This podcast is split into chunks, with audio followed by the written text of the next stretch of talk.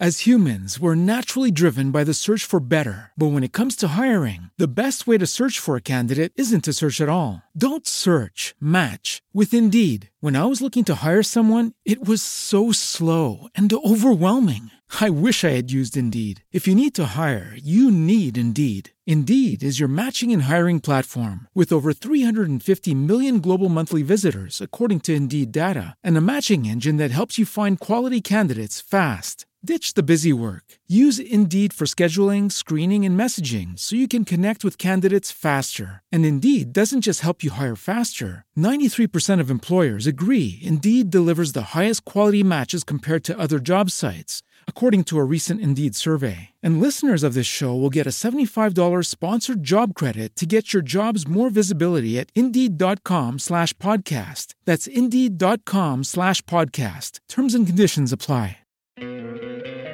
¿No te encantaría tener 100 dólares extra en tu bolsillo? Haz que un experto bilingüe de TurboTax declare tus impuestos para el 31 de marzo y obtén 100 dólares de vuelta al instante.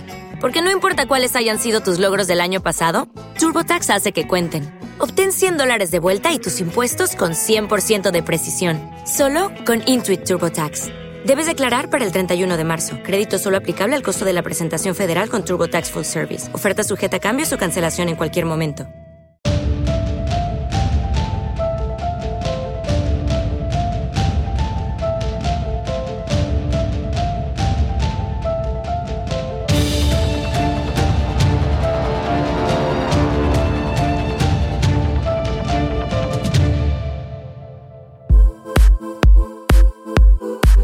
Tal amigos? ¿Cómo están? Gracias por acompañarnos.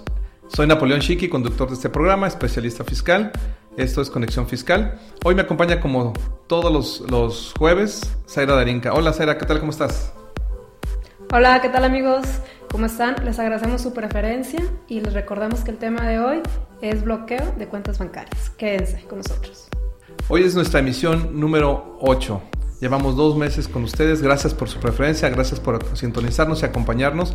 Y también muchas gracias por sus comentarios y por los mensajes que nos han enviado. Esto es Conexión Fiscal. Comenzamos.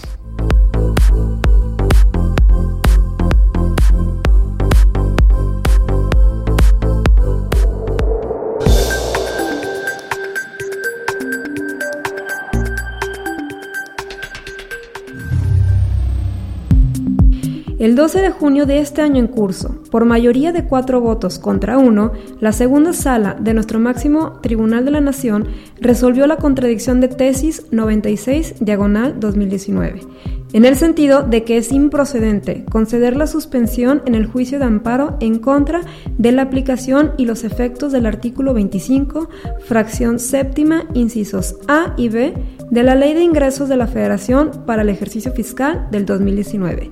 Esta restringe el sistema de compensación universal durante el presente ejercicio fiscal, toda vez que la Corte determinó que el conceder la suspensión se traduce en un perjuicio al interés social y una contravención al orden público, pues trastocaría en perjuicio de nuestra colectividad al dejarse de recibir contribuciones que sí deben de ser enteradas, pero que no se recaudan ante el uso indebido de un mecanismo de compensación.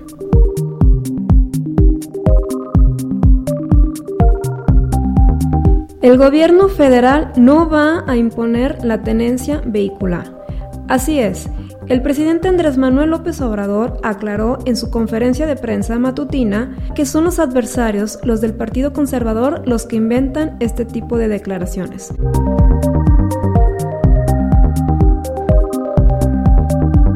El pasado 14 de junio del año en curso se publicó en el Semanario Judicial de la Federación la jurisprudencia asignada con el número de control 2020-068, mediante la cual la segunda sala de la Suprema Corte de Justicia resolvió con el siguiente rubro.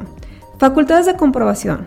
Al ejercerlas, la autoridad fiscal puede corroborar la autenticidad de las actividades o actos realizados por el contribuyente, a fin de determinar la procedencia de sus pretensiones, sin necesidad de llevar a cabo previamente el procedimiento relativo a la presunción de inexistencia de operaciones previsto en el artículo 69b del Código Fiscal de la Federación.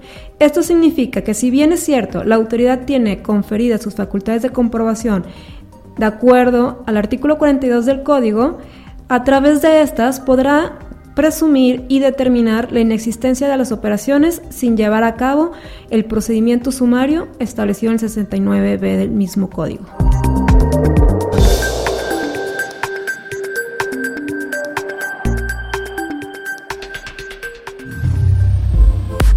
Amigos, gracias por continuar con nosotros. El día de hoy tenemos un programa muy interesante. Como lo comentaba mi compañera Zaira Darinka, hoy vamos a hablar acerca del embargo de cuentas bancarias, bloqueo, inmovilización, congelamiento. Ah, bueno, hay muchísimos adjetivos que se le puede dar a esto, ¿no? Pero es muy, un tema muy interesante y muy delicado en México y sobre todo en el ámbito empresarial, en el ámbito de los contribuyentes y además personas que son usuarios de servicios financieros. También vamos a hablar un poquito acerca de la defensa, de las eh, prevenciones que debemos de tomar para este tipo de, asuntos, ¿verdad, Zaira? Así es, Vic.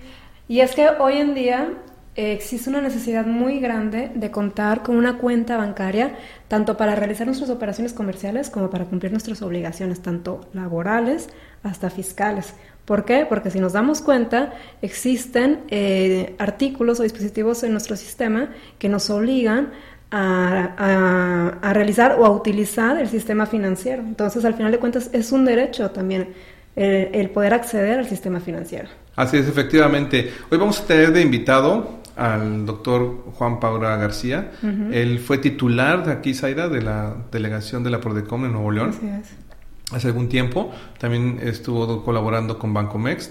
Y hace tiempo atrás él fue subsecretario de Ingresos y subsecretario de Ingresos de la Tesorería, de la Secretaría de Finanzas y Tesorería General del Estado de Nuevo León. Entonces es una persona muy preparada, es una persona muy objetiva que hoy considero que nos va a aportar muchísimo. Entonces, auditorio, no se pierda esta la entrevista que vamos a tener más adelante. Se van a tocar estos temas particularmente esto referente a al embargo de cuentas bancarias y bloqueos y los cuatro tipos de, bloqueos que por lo regular se generan, ¿no? Aquel que se lleva a cabo durante el ejercicio de facultades de comprobación, el congelamiento de cuentas derivado del procedimiento administrativo de ejecución cuando la autoridad te va a cobrar un crédito fiscal o va este, buscando la, el hecho de que no garantizaste un crédito fiscal. También vamos a ver el tema del congelamiento de cuentas cuando lo ordena la Unidad de Inteligencia Financiera de la Secretaría de Hacienda y Crédito Público.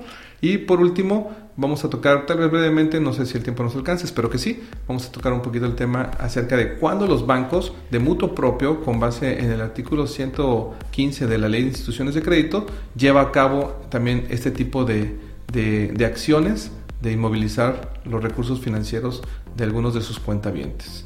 Entonces, no se vaya, continúe con nosotros, vamos a una pausa, esto es Conexión Fiscal. Plataforma digital, comunicación alterna, posibilidades ilimitadas. INCU, espacio comercial. Volvemos. Estamos de regreso con más de INCU, comunicación sin límites.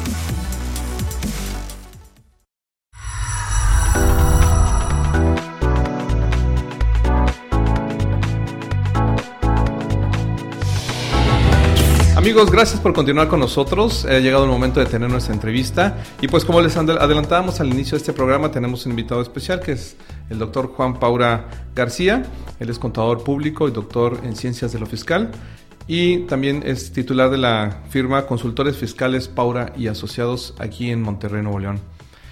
Él también, adelanta un poquito su currículum, ha sido titular de la delegación de Nuevo León de la PRODECOM también ha, estado eh, trabajando en lo que es Banco Mext y otras diversas este, instituciones de gobierno. Entre ellas ha sido eh, subsecretario de Ingresos, subsecretario de Egresos de la, de la Secretaría de Finanzas y Tesorería General del Estado de Nuevo León. Entonces es una persona de mucho renombre, mucho conocimiento y pues Vamos a empezar con nuestra entrevista y bienvenido, eh, Juan, ¿cómo estás? Muy bien, muchas gracias, licenciado, por la invitación y con mucho gusto de poder compartir un poquito aquí las experiencias que hemos tenido en el, en el ambiente público y privado en relación a la materia fiscal. Así es. El tema de hoy es muy interesante porque vamos a hablar acerca de las cuentas bancarias, un tema muy sensible, muy delicado y sobre todo en el, en el empresariado mexicano, en los contribuyentes, muy preocupados constantemente en que no se les toque sus, sus cuentas bancarias porque siempre están de nervios, ¿no? De que la autoridad fiscal o cualquier otro organismo vaya a congelarlas, vaya a trabarlas, ¿no? Sí, la verdad es que, como mencionas, eh, de unos años para acá, aproximadamente del año 2012 hasta la fecha, eh, la autoridad fiscal ha realizado este tipo de medidas para efecto de, llevar a cabo diversos cobros que se realizan en función de las contribuciones propias, pero esto de alguna manera pues debe ser segmentado en función de la diversidad que se tiene esta inmovilización, puesto que proviene de diversas situaciones o circunstancias desde lo que viene a ser el propio pago de, de, en este caso, de algún crédito fiscal ya exigible, hasta como parte del procedimiento de lo que implica lo que conocemos como el PAI, el procedimiento administrativo de ejecución, a través de los embargos precautorios. Recientemente ha, estado muy en boga el hecho de eh, las acciones que ha llevado a cabo la unidad de inteligencia financiera en cuanto a también el cobrar estos impuestos o inmovilizar cuentas en relación a depósitos que se realizan en, este tipo de instituciones.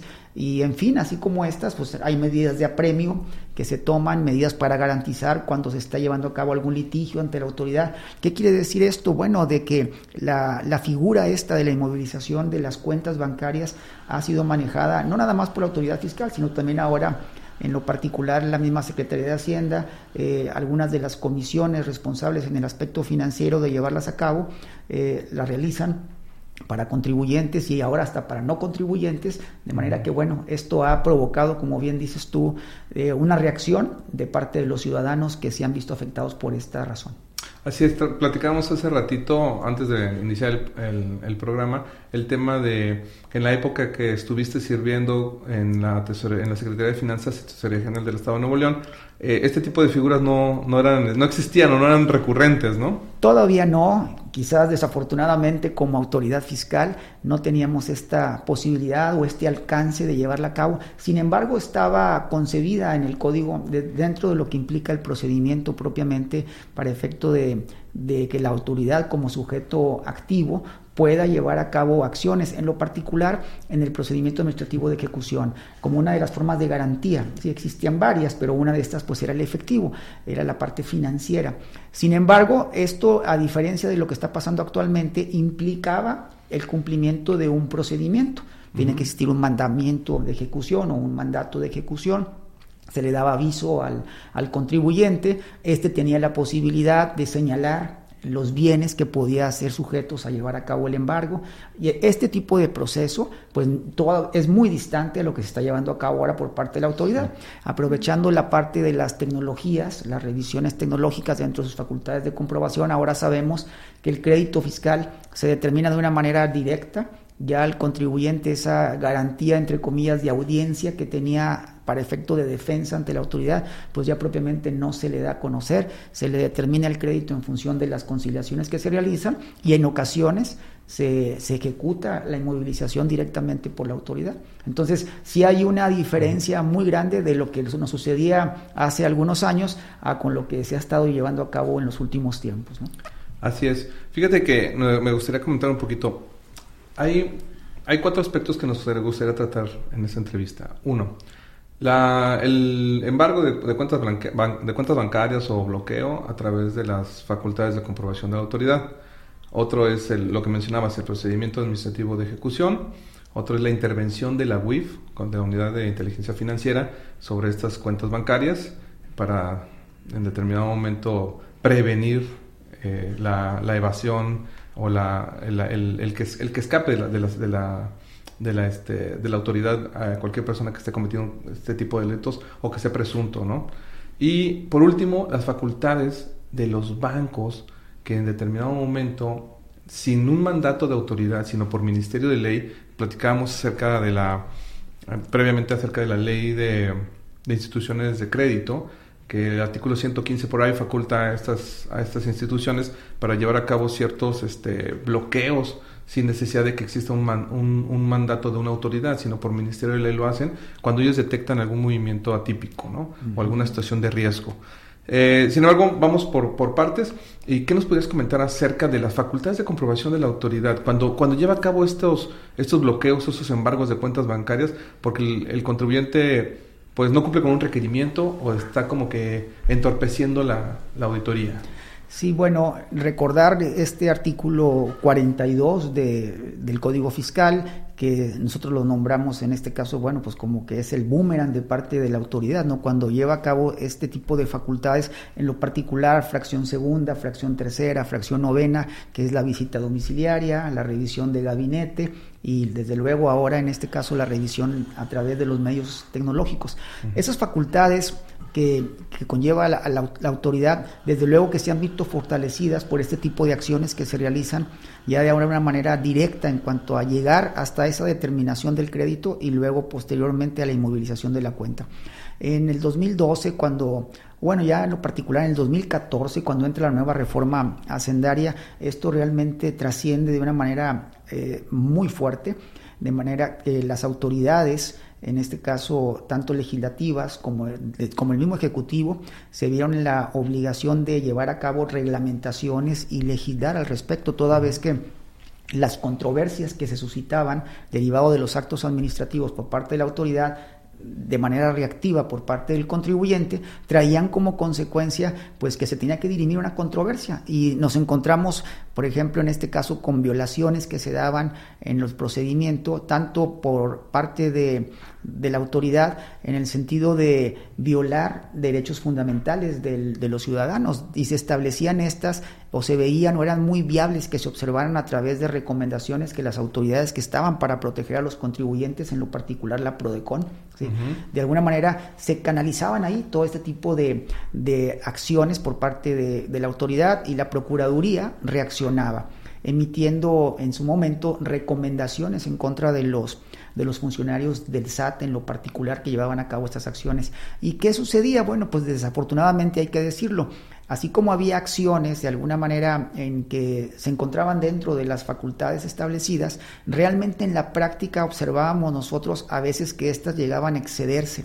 ¿Por qué? Porque no estaba bien establecido el proceso en que debían de realizarse. Ejemplo, por ejemplo, a lo mejor el contribuyente tenía pendiente algún crédito fiscal por un monto, vamos a suponer, de 100 mil pesos que no hubiese pagado o que estaba por ahí una multa no garantizada. Y la autoridad procedía a la inmovilización de la cuenta bancaria, pero la cuenta bancaria tenía un saldo de un millón de pesos o tres millones de pesos, siendo que el crédito pues era únicamente hasta por 100 mil. Entonces, ¿qué sucedía? Pues de alguna manera eh, haciendo alusión al término, inmovilizaba, pero todo el aspecto financiero y económico de la empresa o de la persona física. Y esto traía unas consecuencias pues muy negativas. Entonces, con esto quiero, quiero mencionar que definitivamente las autoridades a través de sus facultades de comprobación proceden, llevan a cabo eh, en este caso esta medida eh, llamémosle medida desde el punto de vista del cobro, legitimada, si lo queremos ver así, sin embargo no regulada dentro de los procedimientos jurídicos y también desde luego dentro de los procedimientos económicos. Jurídicos los digo porque, bueno, empezó a cuestionarse dónde quedaba aquello de lo que implica esa garantía de audiencia. Primero déjame darte los motivos de, déjame escuchar como contribuyente o como ciudadano con la autoridad. Sin embargo, bueno, pues la autoridad realmente era hacía, hacía apego propio a, a, sus características de ser imperativa, coercitiva y draconiana. Muchas de esas características de alguna manera nos eran señaladas y nos tuvimos que ver, sobre todo en literatura, en la necesidad de establecerlas al momento de la defensa desde el punto de vista nosotros como garantes de los contribuyentes. Entonces sí hubo muchas experiencias. La figura, debemos de decirlo ahora, en virtud de, de esas recomendaciones de la Procuraduría como tesis, y hay algunas jurisprudencias que ya conocemos donde la, tanto los colegiados como en este caso también eh, las autoridades del Tribunal Contencioso se han, se han, han, resuelto este, y afortunadamente ya ahorita creo o vemos menos acciones de este tipo, en lo particular en lo que se refiere a esas facultades de comprobación, que es el tema que estamos viendo. Sí, es interesante. de hecho, estamos tocando el tema de las opiniones que ha tomado el, el Tribunal, la Suprema Corte de Justicia, dentro de lo que es el aseguramiento de las cuentas con motivo de una medida de premio, por ejemplo, el hecho de que el contribuyente haya impedido o haya obstaculizado eh, el ejercicio de las facultades de comprobación que estamos mencionando. Entonces, existe un criterio eh, jurisprudencial donde ya, ya, ya resolvió que ese tipo de aseguramiento viola lo que es la garantía de seguridad jurídica, o sea, por ende es inconstitucional.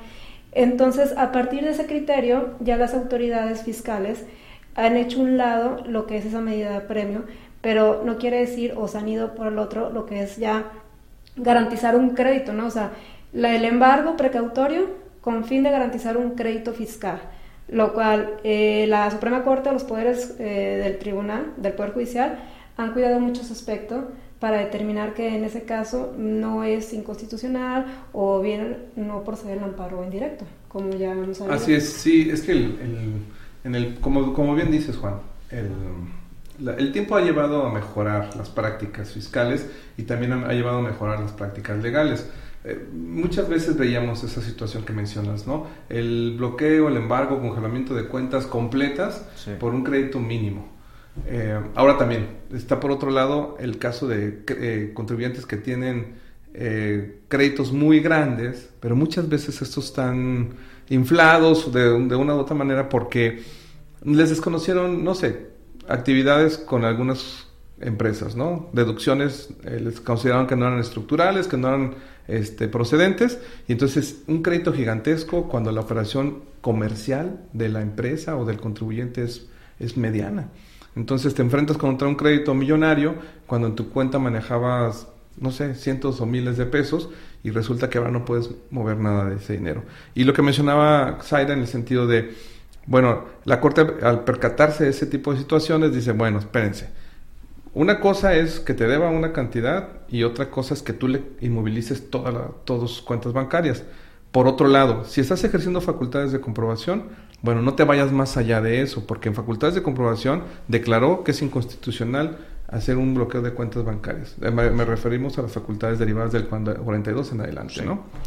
Este, entonces esa parte ya, ya, la, ya, está, ya hay criterio, ya el contribuyente puede tener ese, esa tranquilidad de que durante el ejercicio de las facultades de comprobación pues no le, no le van a, a, congelar sus cuentas bancarias y si llegase a pasar pues bueno, tiene a su mano ya un criterio del cual puede echar mano en un medio de defensa y obtener el, el, fallo favorable para que se descongele, ¿no? Claro, además hay que recordar también que en la Ley Federal de Derechos de los Contribuyentes se establece de que nunca debe de ser oneroso para el contribuyente la acción que realiza la autoridad. En este caso, es decir, que las multas, los accesorios y todo lo que implica, en este caso, el crédito por sí mismo, implique con este un gasto mayor. Imagínense en, lo que se refiere a una inmovilización, todas las repercusiones que implicaría al dejar de pagar. Y eso es lo que se ha establecido en las tesis, ¿no? El hecho de que pagos a proveedores por castigos, por no cumplimiento, accesorios de los mismos ordenamientos de otro tipo de, impuestos,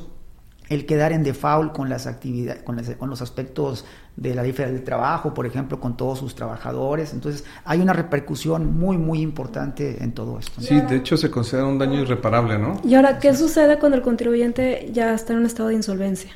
O sea, de qué forma, porque hay una parte del de, artículo en el Código Fiscal donde obviamente el contribuyente tiene la obligación de garantizar el crédito fiscal, pero con la salvedad cuando declare, bajo protesta de decir verdad, que son los únicos bienes que posee. Ahora, en la práctica nos ha tocado que esa manifestación la autoridad no la respeta, no la toma en cuenta. Pero ¿qué sucede o de qué forma puedes llegar a que la autoridad ya te determine como un contribuyente insolvente y por ende ya no te está ejecutando el crédito. Bueno, ahí la verdad es que tendríamos que entrar al caso particular, desde luego, ¿verdad? El, momento en el que un contribuyente ya se encuentra en esa insolvencia y también ese, ese avance que hemos de alguna manera ahorita comentado de que existe, pues no deriva más que de las experiencias propias que se están originando, ¿no? Por ejemplo, en la Procuraduría, como ustedes saben también, eh, existen ya ahorita ya con bastante... Eh, eh, ahora sí que de alguna manera eh, con muchísima, eh, no nada más efervescencia, sino atingencia en el sentido de cómo se han desarrollado los acuerdos conclusivos. ¿Qué sucede con un contribuyente cuando, entra en esta situación? Puede acudir a la, con la autoridad fiscal en caso de que no se le haya determinado finalmente ese crédito, que es uno de los requisitos, ¿no? Y levantar en un momento dado la mano ante la Procuraduría y decir, oye, ¿sabes qué? necesito hacer un acuerdo conclusivo para no llegar a ese grado de insolvencia. No, repito, siempre y cuando no se le haya determinado el crédito fiscal, que ese es, lo más, lo más importante. Pero lo que quiero resaltar es la, el desarrollo, en este caso, ¿verdad? Que, se, que se ha tenido derivado de este tipo de acciones por parte de la autoridad para efecto de solventar aspectos como el que acabas de mencionar, ¿no? ¿Qué pasa? ya, no, ya no tengo manera de, en este caso, de, de, garantizarte de acuerdo con mis activos que tengo como, como empresa, como persona, en el caso del patrimonio, ¿no? Pero bueno, siempre finalmente este desarrollo se, se da y trae como consecuencias que se estén afinando de una manera cada vez con mayor exactitud estos procedimientos. As humans, we're naturally driven by the search for better. But when it comes to hiring, the best way to search for a candidate isn't to search at all. Don't search, match with Indeed. When I was looking to hire someone, it was so slow and overwhelming.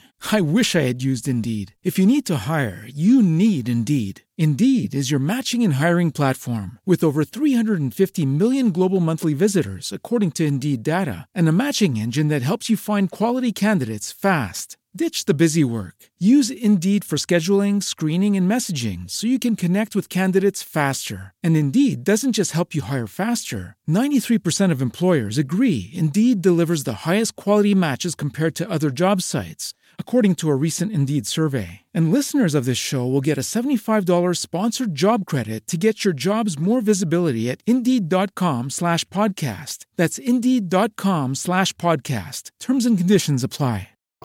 Así es, exactamente. En, ahora, tratando un poquito el tema del, del procedimiento administrativo de ejecución, eh, anteriormente, hace algunos, hace algunos años, tú podías promover tu juicio de amparo indirecto de forma inmediata. Sin embargo, se pronuncian los, los colegiados y, dicen, y la Corte se pronuncia y dice, ¿sabes qué?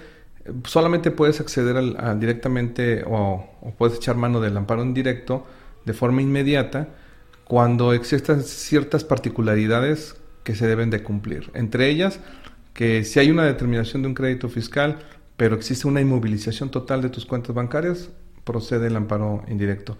Pero si no, si solamente es la, la cuestión del embargo sobre una cantidad determinada, pues ahí tienes que accesar al recurso de revocación o al juicio de nulidad, porque tienen este, y no se violenta con ello el principio de definitividad del amparo, ¿no? Entonces, este, también eso es bien importante que el contribuyente sepa los, los, supuestos en los cuales puede promover un medio de defensa para conseguir y lograr que se le descongele una cuenta bancaria o que se le inmovilicen, se le desinmovilicen recursos. ¿no? Yo creo que definitivamente cuando mencionas que el contribuyente debe conocer esos medios de defensa y sobre todo cuál es el que procede en este tipo de aspectos, pues pienso yo que ahí ya cae en el sentido de que a veces más que el contribuyente debe ser su mismo cuerpo eh, jurídico o los mismos asesores, porque para con los contribuyentes sería difícil de alguna manera determinar qué es lo que sí procede o qué es lo que tengo que agotar previamente para si es el recurso, si es el juicio que llamamos todavía de nulidad, o, en este caso el amparo, ¿no? Y, y, las, y las características propias de... Eh, entonces, Creo yo que eso ya es una materia de la especialidad propia de, los abogados, de los contribuyentes, para efecto de saber cómo proceder, porque efectivamente, como bien señalas, este, implica eh, con una delicadeza y tener en este caso una asertividad, eso es bien importante, de saber qué medio es el, el apropiado para efecto de poder. Por ejemplo, en la PRODECON también existe un procedimiento tipo sumario el que es, que es en este caso el establecimiento de una queja. ¿sí? El contribuyente llega, presenta una queja y la autoridad fiscal está obligada a responder de inmediato. Tienen tres días para responderle a la Procuraduría y luego esta fungir en este caso como intermediario, para poder solventar un aspecto de estos. Y en su momento muchos de, muchas de las veces la Procuraduría fue un intermediario muy valioso, evitando con esto obligar al contribuyente a un procedimiento como un recurso que iba a tardar meses en este caso, ¿no? en el que seguramente a cualquier empresa mediana o pequeña iba de alguna manera a dejar con una insuficiencia económica o una afectación fuerte. Entonces, este tipo de, de instancias, llamémosle así, o de medios o de métodos alternos que se están llevando, creo que son muy útiles. Sí, y me llama la atención porque, como con tu experiencia que tuviste en la, en la Prodecom, es interesante porque me refiero ahorita, me quiero referir solamente a, los, a las pymes, pequeñas y medianas empresas o contribuyentes de, no perfil alto. Ellos por lo regular no tienen ese equipo de, profesionistas que los asesoran o que los, que los pueden acompañar durante un procedimiento. Pero la Prodecom tiene esa, esa facilidad hacia ellos, ¿no? Así es, definitivamente. Y, en este tema en lo particular, eh, como desde sus inicios de la Procuraduría, eh, fue un tema que tuvo muchísima efervescencia por las reacciones y repito, por el hecho de que la misma autoridad en ocasiones eh, desconocía hasta el procedimiento a seguir y se estuvo topando con aspectos de todo tipo, ¿no? Desde el tipo regulatorio, normativo, de, desde, desde lo que implica propiamente su regulación interna hasta el aspecto jurídico y legal oficioso, ¿no? Entonces, ¿qué sucedía? Sucedía con esto de que la autoridad estaba constantemente emitiendo recomendaciones y constantemente estableciendo literatura propia para apoyar al contribuyente. Existe un cuaderno, esto, esto para efecto de quienes nos estén escuchando, que es el cuaderno 7, si no mal recuerdo, de la PRODECON, en el que el tema es inmovilización de cuentas bancarias. Entonces ahí en este cuaderno eh, vienen cuatro o cinco temas y subtemas relacionados con esto que estamos platicando, para todos aquellos... Y, para, y para todos aquellos que de alguna manera este, pudieran tener acceso y ahora pues a través de las líneas este, entras a la página de la Procuraduría, accesas a la parte de normativa de los cuadernos donde vienen todos los temas específicos y viene uno en lo particular de estos. excelente, ¿no? Entonces, eh, ¿cómo consideras el, la función de la Prodecon en Nuevo León? Eh, y, también en materia de recursos humanos, de, personal que, con el que cuenta. Bueno, eh, eh, ha hecho una función muy importante y hay que recordar que esto deriva de lo que es la ley federal de los derechos de los contribuyentes. existía esta ley, sin embargo no existía la figura de quien pudiera llevar a cabo esta protección de los derechos de todos los contribuyentes. Yo resaltaría eh, este segmento del que tú mencionas, ¿no? Todas aquellas personas físicas o personas eh, que llevan a cabo operaciones de actividades empresariales, pymes pequeñas y medianas, eh, que requieren constantemente de la función propia de, de llevar a cabo pues una consulta o una asesoría propia en materia fiscal o jurídica y hay que recordar que no solo es fiscal, eh, este, sino también de seguridad social o de Infonavit, o sea que son tres, tres, áreas importantes. Eh, resaltar primero el hecho de que es sumamente importante para este segmento y sobre todo recordar que es de forma gratuita, eso es algo muy importante. Y para el otro segmento que, que también de alguna manera tiene esta imperiosa necesidad, eh, pues bueno, pues sirve como de alguna forma enfrentar o confrontar opiniones, que eso es lo que nos encontrábamos en la experiencia, ¿no? El hecho de que de repente empresas importantes en, la rama, inclusive despachos de los fuertes y de los grandes a nivel nacional e internacional, eh, llevaban a cabo este tipo de solicitudes ante la Procuraduría para efecto de, de alguna manera, eh, buscar tener la opinión de una autoridad especializada en materia fiscal y utilizar esa, ese pronunciamiento o esa resolución, aunque no fuera vinculante para las autoridades. O sea, ya no, ya no quiero entrar al detalle de exactamente de a veces de qué uso le dan esos despachos o esas firmas, pero a lo que voy me quedo con el aspecto técnico y fiscal. Es una autoridad que muy importante y que ha servido de contrapeso en relación con el sujeto activo. Y lo comento yo tanto en mi, en mi experiencia como eh, exdelegado de la PRODECON, pero también como autoridad fiscal que me ha tocado. Es decir, como autoridad fiscal sientes tú la presencia de, ese órgano que de alguna forma eh, está vigilando y apoyando, en, en, este caso, las acciones que realizas para efecto de, generar una certeza jurídica para los contribuyentes. Excelente. Y qué bueno, ¿no? Eh, se convierte en el famoso ombudsman, ¿no? De, contribuyente. en, el, en este caso, la, la PRODECON cuenta con interven puede intervenir en, bloqueo de, cuentas bancarias, sin embargo, derivados de actos de la UIF. Aquí esto, ese es un tema muy importante, no habíamos platicado eh, de la unidad de inteligencia financiera. Eh, ese caso yo sí quisiera de alguna manera tocarlo eh, por aparte de lo que hemos estado ahorita viendo, ¿verdad? ¿Y por qué por aparte? Por el hecho de, de dónde proviene, en este caso normalmente ese tipo de investigaciones de, de la UIF, ¿no?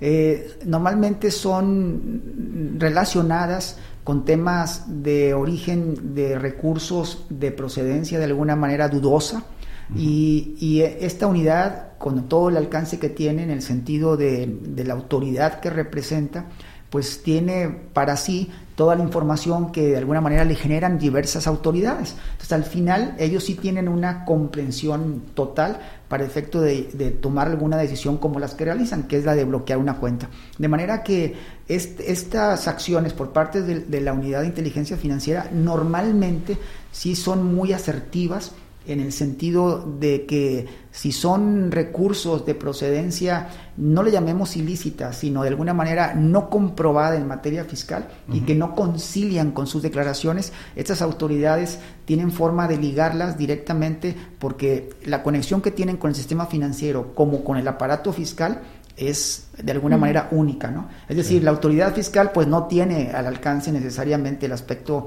financiero, pero la UIF tienen los dos. Cuenta con todo. Entonces, ¿qué sucede? Cuando llevan a cabo una acción de este tipo es porque de alguna manera ya tienen conciliado, eh, en este caso, los importes, las cantidades que está trayendo como consecuencia tomar esa acción. Y, eso debiera ser así porque tenemos un caso particular, acabamos nosotros de obtener un, una suspensión definitiva en un caso de derivado de una investigación de la WIPS. Y quiero platicarte un poquito y para que la gente también sepa. Eh, en esta situación el, caso era que había, existía un, representante legal, que era representante legal de más de tres empresas.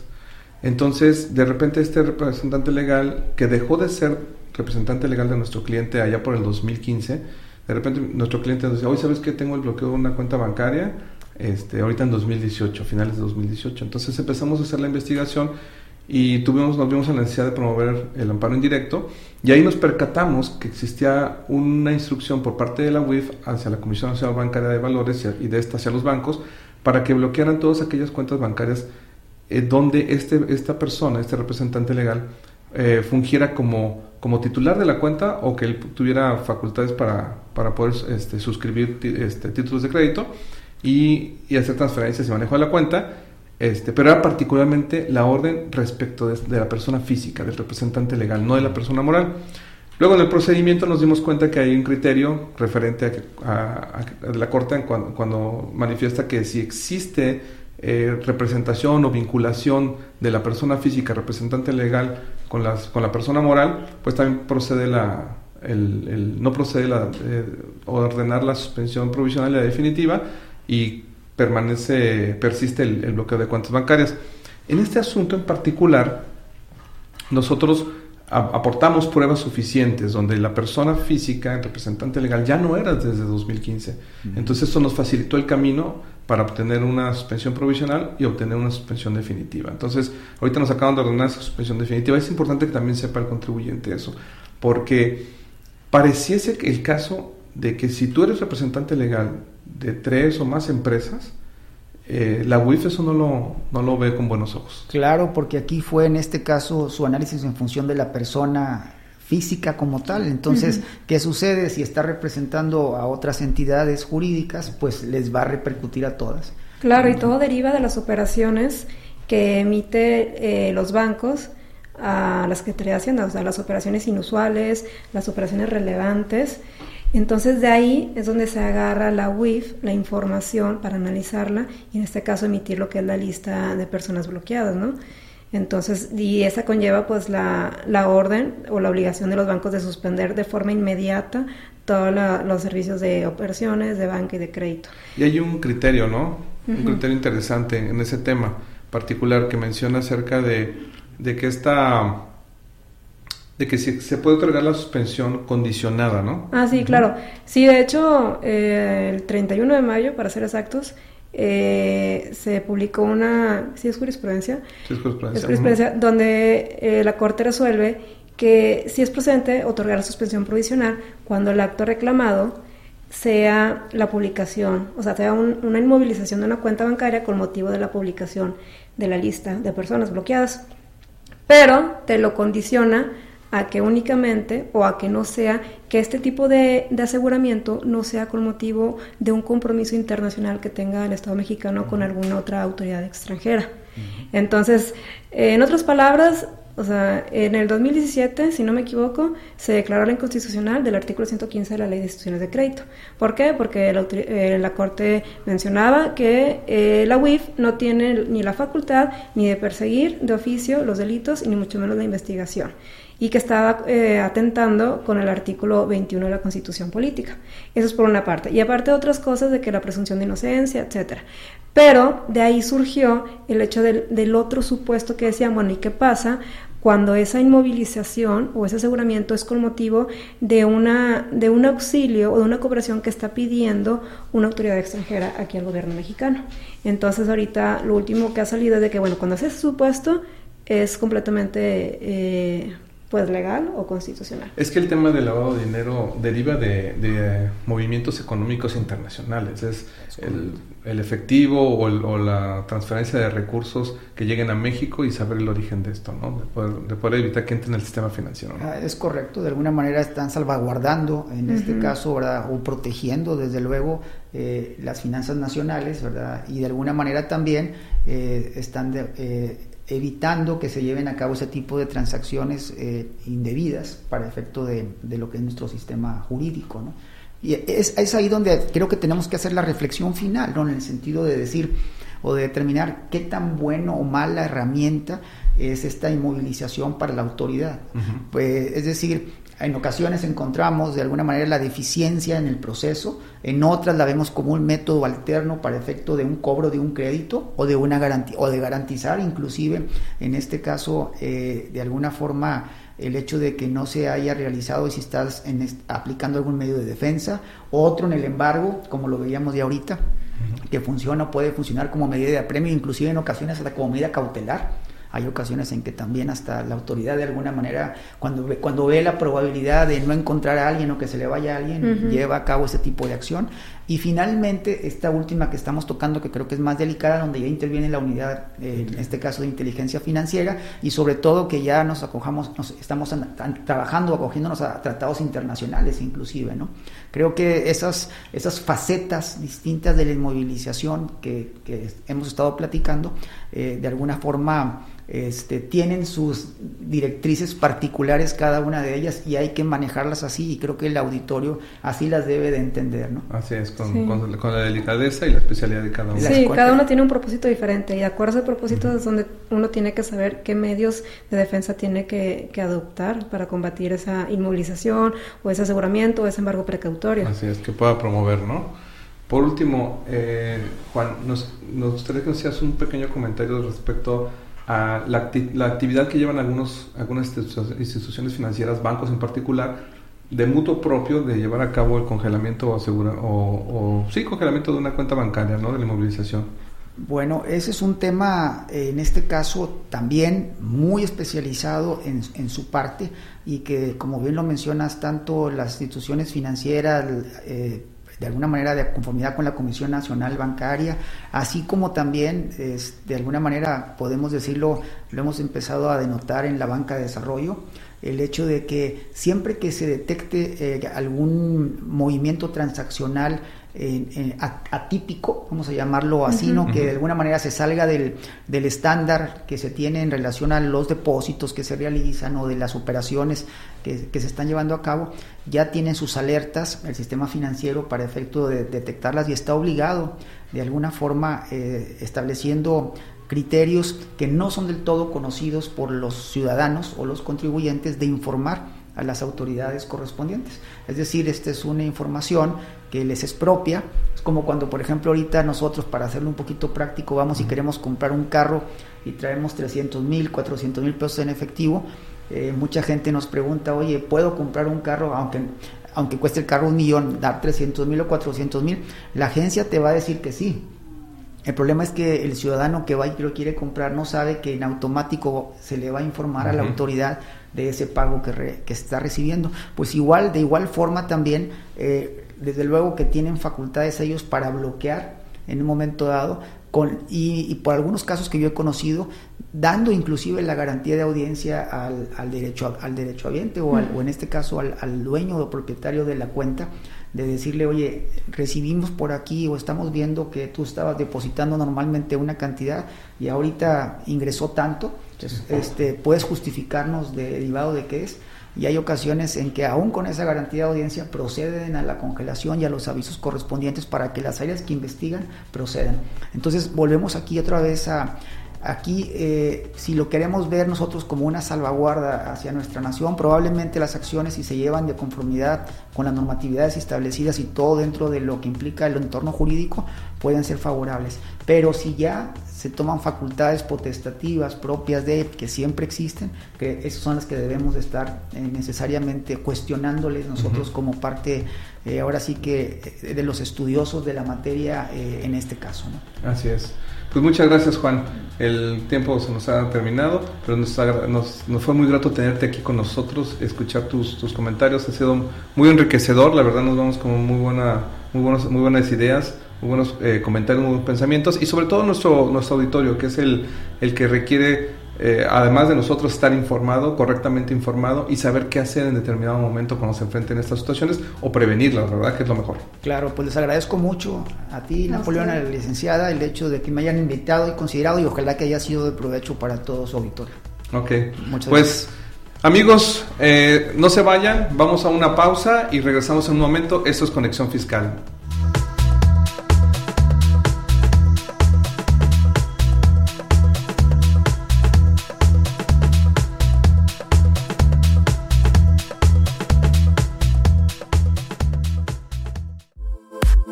Gracias por continuar con nosotros. Pues interesante la entrevista que tuvimos hace unos momentos con el doctor Juan Paula García.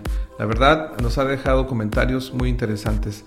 Antes de, llevar a cabo nuestras conclusiones, les recordamos que nos sigan en nuestras redes sociales y también nos contacten a través de los medios de contacto que aparecen en pantalla para que podamos saber sus preguntas, sus inquietudes y de esa manera nosotros hacer un programa que sea de más aporte para ustedes y de mayor beneficio.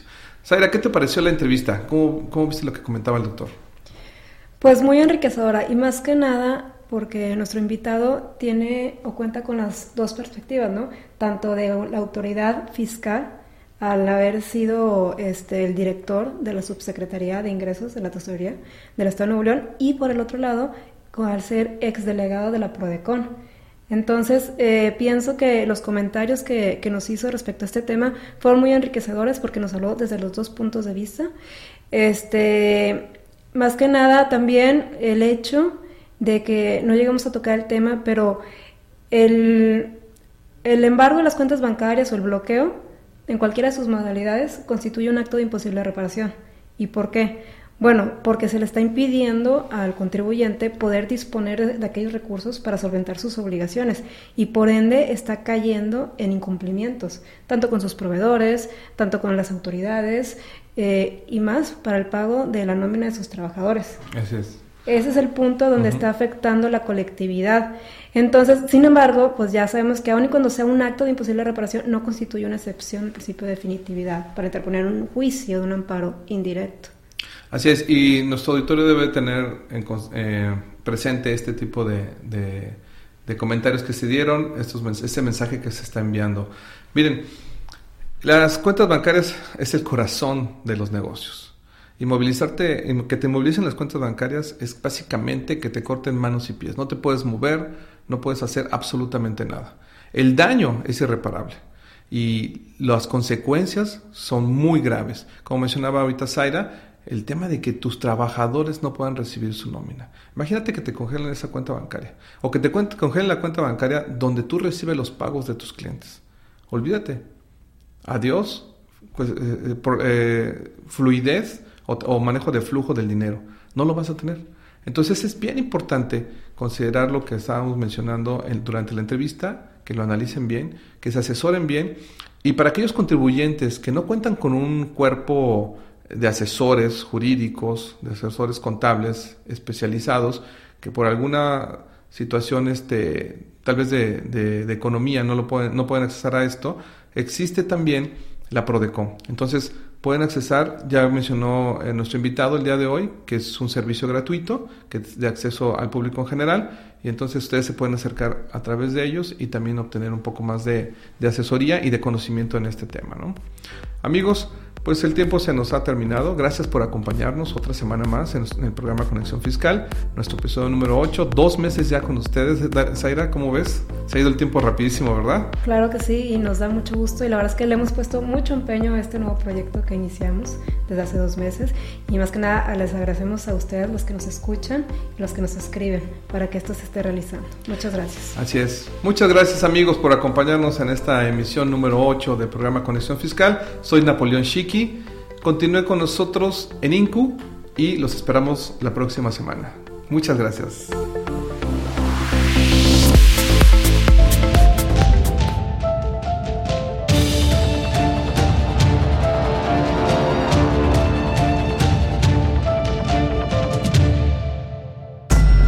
Esta fue una producción de INCU.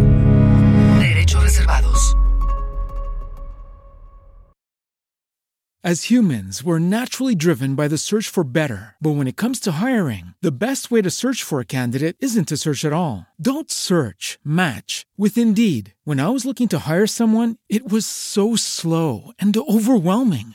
I wish I had used Indeed. If you need to hire, you need Indeed. Indeed is your matching and hiring platform with over 350 million global monthly visitors, according to Indeed data, and a matching engine that helps you find quality candidates fast. Ditch the busy work. Use Indeed for scheduling, screening, and messaging so you can connect with candidates faster. And Indeed doesn't just help you hire faster. 93% of employers agree Indeed delivers the highest quality matches compared to other job sites, according to a recent Indeed survey. And listeners of this show will get a $75 sponsored job credit to get your jobs more visibility at Indeed.com slash podcast. That's Indeed.com slash podcast. Terms and conditions apply.